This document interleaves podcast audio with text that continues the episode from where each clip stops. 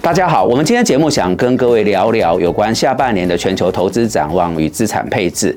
那历经了上半年全球包含台股的大涨，走到这个阶段，即将进入下半年，我经常被贵宾朋友问到。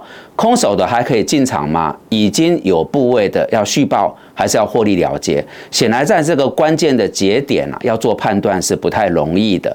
那我们的节目啊，主要职责就是要陪同大家在金融市场趋吉避凶。所以有关于美股、日股、那陆股、港股到台股怎么看？我们想提出一些观点。那再来就美国投资等级公司在应该是可以追踪的固定收益的资产。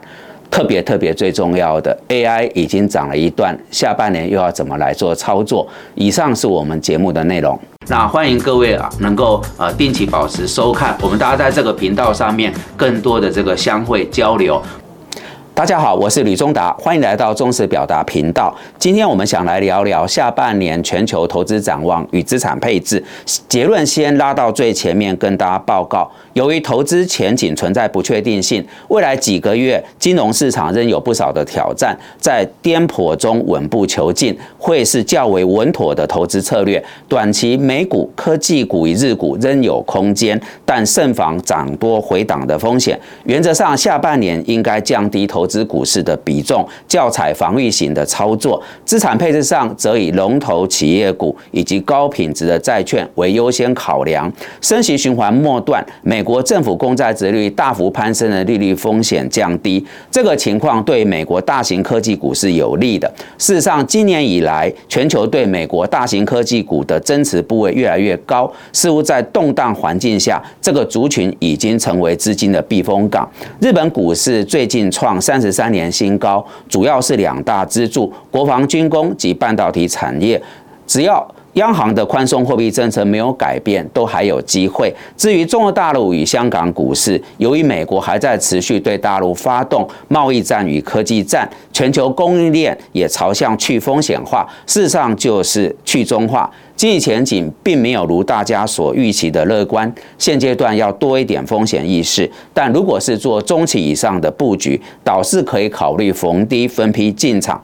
此外，台股当中的政政策红利股，包括军工、绿能及治安等族群，凡有回档都可以考虑进行中长期的布局。再者，通膨压力下降，联总会升息。趋脚步趋缓，那么加以市场剧烈震荡，美国投资等级工资赛拥有进可攻退可守的优势，也可以多加留意。好的结论提供给大家后，我们来做细部的推演。时序即将进入下半年，上半年全球股市的大涨，主因为预期联总会升息循环进入尾声，以及衰退一力的减缓。目前仍然有一些支撑股市的有利条件，包括美国区域性银行。危机降温，企业库存调整顺利，与获利逐渐好转。当然，最重要的是生成式 AI 的浪潮带动相关科技股上涨。不过，影响现阶段金融市场布局的重点，仍然是美国的通膨情势以及联总会的货币政策，得持续追踪。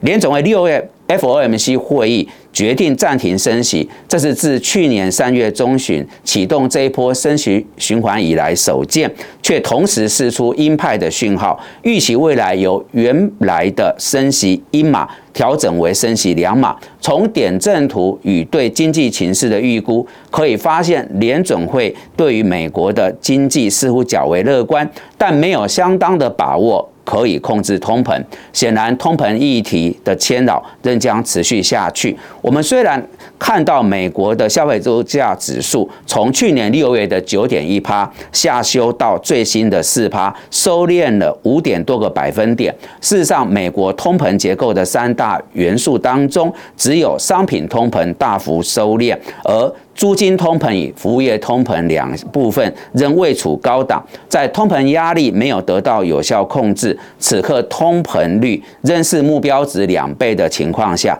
今年内不会降息。在六月 FOMC 决策会议后的记者会，鲍尔主席一开始就直言，联总会了解高通膨所带来的痛苦，强调对抗通膨仍然是第一要务。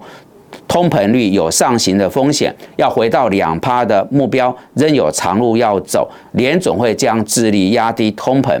鲍尔主席再度重申，今年内降息是不适当的。点阵图也没有任何官员预期今年会降息，并且暗示降息可能是两年后的事情。